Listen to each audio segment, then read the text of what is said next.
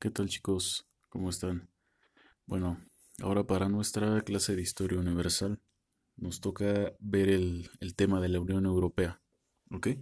En una primera, en un primer momento vamos a ver eh, qué es, qué es la Unión Europea, cuáles son sus, sus características esenciales y cómo es que nace, ¿ok? Y para qué nace esta, esta famosa unión que todavía hasta la fecha tiene, tiene bastante impacto en, en términos de lo que significa la organización social y política del mundo.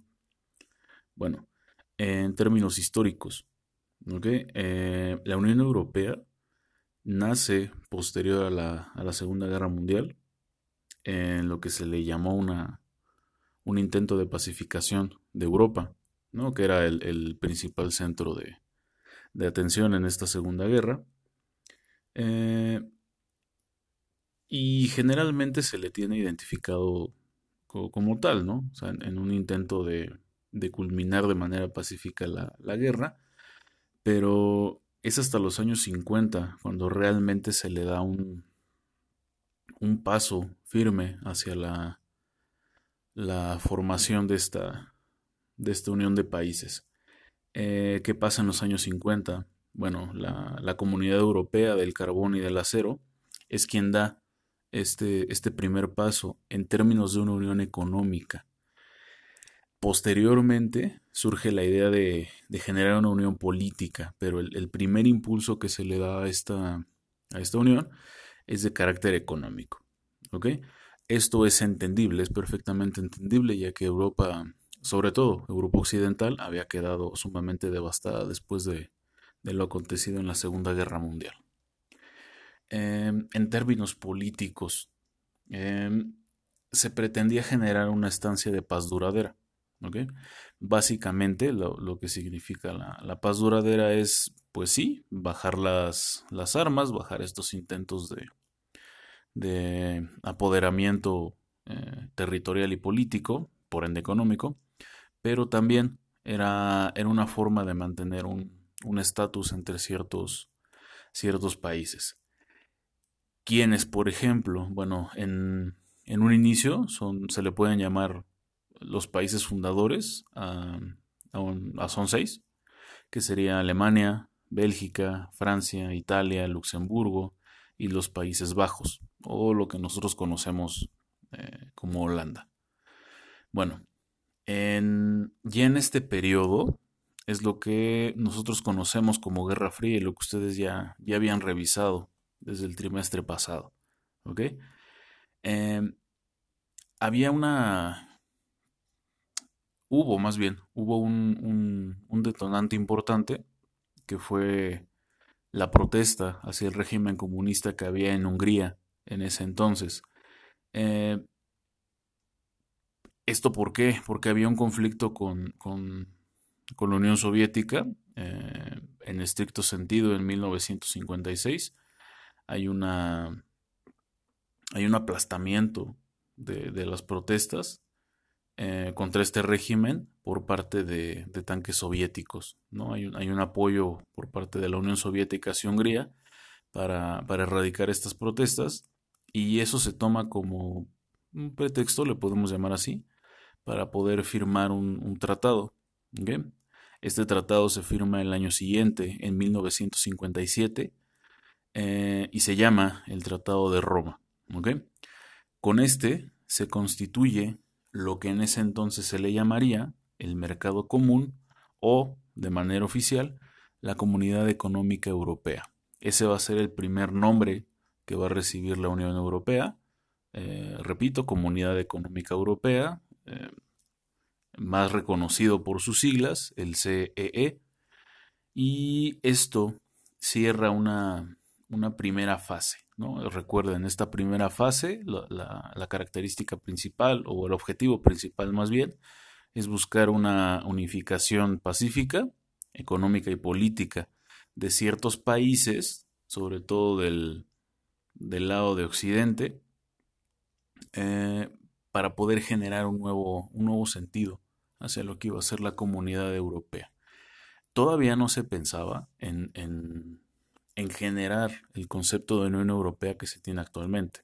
En ese entonces era, era un plan de recuperación económica y un plan de, vigilancia, pues sí, político, político-social, para que las nuevas corrientes políticas y de pensamiento que estaban, estaban muy, muy fuertes en la época, eh, se apoderaran de estos territorios, ¿no? O sea, básicamente el, el esquema capitalista quería mantener su status quo y es en ese sentido que nace la, Comunidad Económica Europea.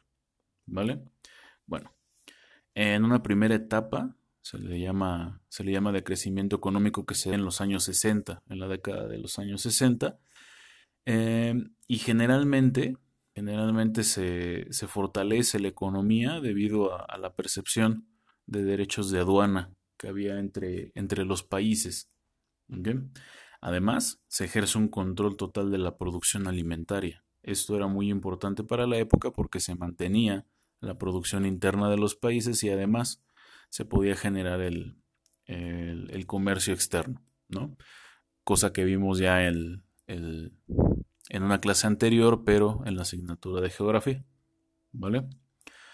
Bueno, este control, eh, en teoría, lo que lo que origina es un, es un mayor control a nivel, eh, a nivel de los países en términos político-económicos. Esto, esto es muy, es muy importante para la época debido a que se empata con lo que nosotros ya hemos trabajado como el, el mayo del 68 recuerden que el mayo del 68 recordado en, Europa, principalmente, París exactamente, pero en todo el mundo el año 68 es un año muy importante para la, reivindicación de, la protesta, la reivindicación de la juventud, de, las libertades. Esta generación del 68 o a esta generación del 68 le toca recibir estos, estos beneficios económicos y vieron la oportunidad de poder gestar su, forma de pensar, su forma de manifestarse en un plano mucho más, mucho más cómodo, mucho más estable, más que cómodo, estable. Esto no quiere decir que las condiciones económicas permitieron o ayudaron a, a, las protestas del 68. Simple y sencillamente hubo un escenario mucho más cómodo para que éstas pudieran ejercer la presión que hoy en la actualidad podemos, podemos percibir. ¿Ok? Bueno, vamos a pasar ahora con cuáles son los objetivos y los valores de la, Unión Europea. ¿Ok?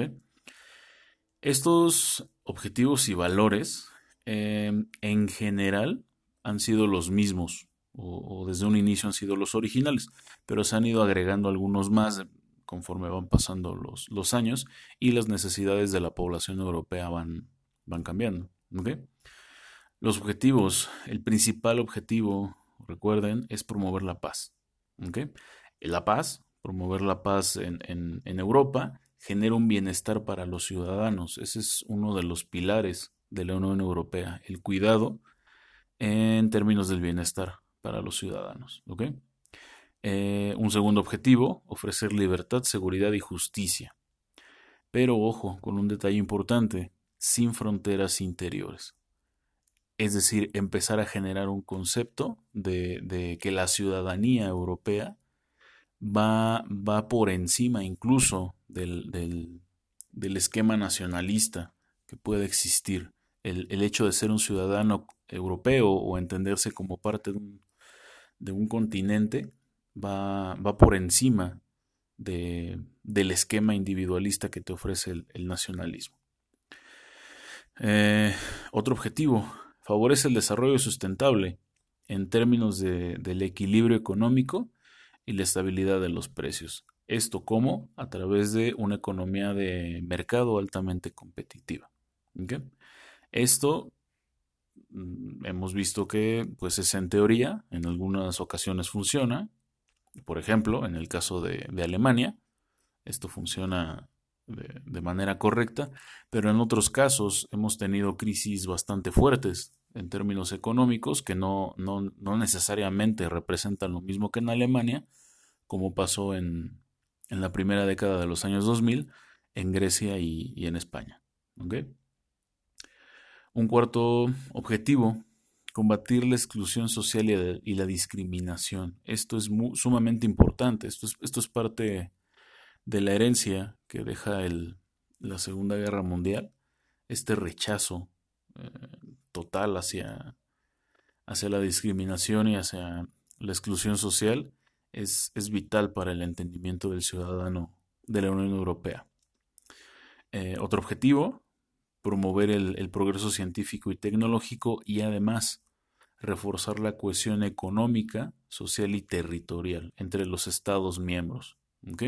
Esto es algo muy, muy importante porque no solamente nos fijamos en el desarrollo de las comunidades científicas, sino que además nos, bueno, digo nos por estar explicando, pero realmente son los europeos los que se preocupan por esta situación, pero hay una, hay una vigilancia hacia que todos los ámbitos del, de la comunidad europea eh, estén en total funcionamiento, ¿vale? Los últimos dos objetivos, respetar la riqueza de la diversidad cultural y lingüística y establecer una unión económica y monetaria con el euro. El primer punto, respetar la riqueza en términos culturales y lingüísticos, es algo fundamental en términos de la identidad nacional ¿no? de cada uno de, de los países. Esto se respeta y se reconoce. Y establecer el euro como una moneda y como una una forma de, unión económica, les ha permitido tener mayor, mayor control hacia la misma economía. ¿Vale? Valores. ¿Qué valores tiene la Unión Europea? Primero, eh, establece que la dignidad, de, la dignidad humana es inviolable. ¿ok? Siempre debe de ser respetada y protegida. No se puede brincar esta parte. Esto es un poco complejo, ¿ok? Eh, ¿Por qué? Porque hay que tener una base de, derechos fundamentales, pero además tiene que ser perfectamente identificable. O sea, no solamente es enunciarla en un documento, en una carta magna. Hay que tener perfectamente presente que los seres humanos tenemos derechos fundamentales y que estos no pueden violarse bajo ninguna condición. ¿Ok? La libertad. La libertad em, otorga esta circulación de, libre pensamiento, valga la redundancia, hacia los ciudadanos sobre su forma de actuar. ¿Ok? Eh, y esas pueden ser libertades individuales, eh, como el respeto a la vida, como el respeto a la, propiedad privada, libertad de pensamiento, eh, de reunión, expresión, etc. Esto sí debe de estar protegida por una carta magna en específico, ¿cómo se llama la, este documento? Pues es la Carta Magna de los Derechos Fundamentales de la Unión Europea. Esta es la que prevalece eh, actualmente y genera esta, esta, condición de libertad en, pleno uso. Posteriormente, eh, como otro valor, vendría la democracia, que es pues el funcionamiento político a partir de, la representación social demócrata,